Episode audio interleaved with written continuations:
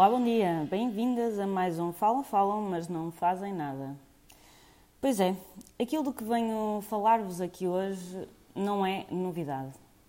Existe um setor que tem vindo a fazer tudo o que pode e como pode para a sobrevivência. Sim, eu disse, isto não é novidade. Todos sabemos que a cultura tem sido o parente pobre das políticas de vários governos. Os seus dias têm sido contados metodicamente e a questão é que continuam a ser contados. Concentremos-nos neste governo. Voltamos a ter Ministério da Cultura. Uau! Isto foi uma boa nova e um sinal. Haveria novamente quem se ocupasse em pensar o setor.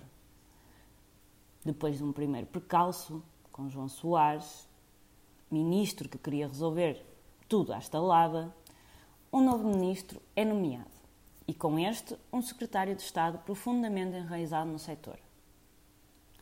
Pois é, em 2017, esse mesmo secretário de Estado, de seu nome Miguel Honrado, velho companheiro das elites culturais, entrava no Ministério com planos de mudança.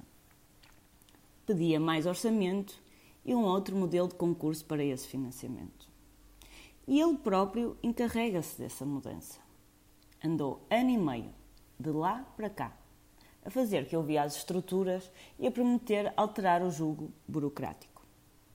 As expectativas eram altas, mas rapidamente se percebeu. O orçamento manter-se-ia curto.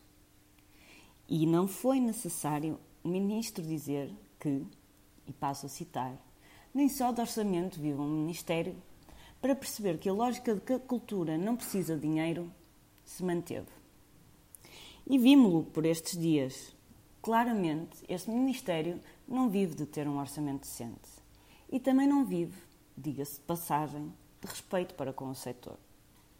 Em apenas duas semanas, de 250 estruturas, 160 continuam a ter a sua atividade na incerteza quatro meses depois do início do período de financiamento. Das outras 140, veremos o que acontece daqui a quatro anos. E para se resolver, acena-se com mais um milhão e meio. E depois com mais meio milhão. Entretanto, o secretário de Estado já reconhece que existem problemas no modelo de acesso aos financiamentos. Atenção, volto a repetir foi necessário uma semana e uma reunião com o Primeiro-Ministro. Este secretário de Estado teve um ano e meio a preparar este concurso. Mas nesta perspectiva errática, existe agora uma mudança. Uma alteração conseguida pela arrogância e pelas promessas do secretário de Estado, Miguel Honrado. Pois é, o setor uniu-se e mobilizou-se para dizer Basta. De promessas está o inferno cheio e de arrogância possivelmente também. E esta semana, Miguel Honrado ganhou seu espaço na Galeria dos Horrores. Podem vir mais 2 milhões ou 4,2, como anunciado, mas muito mais tem que mudar. Tem que se voltar a apostar na cultura.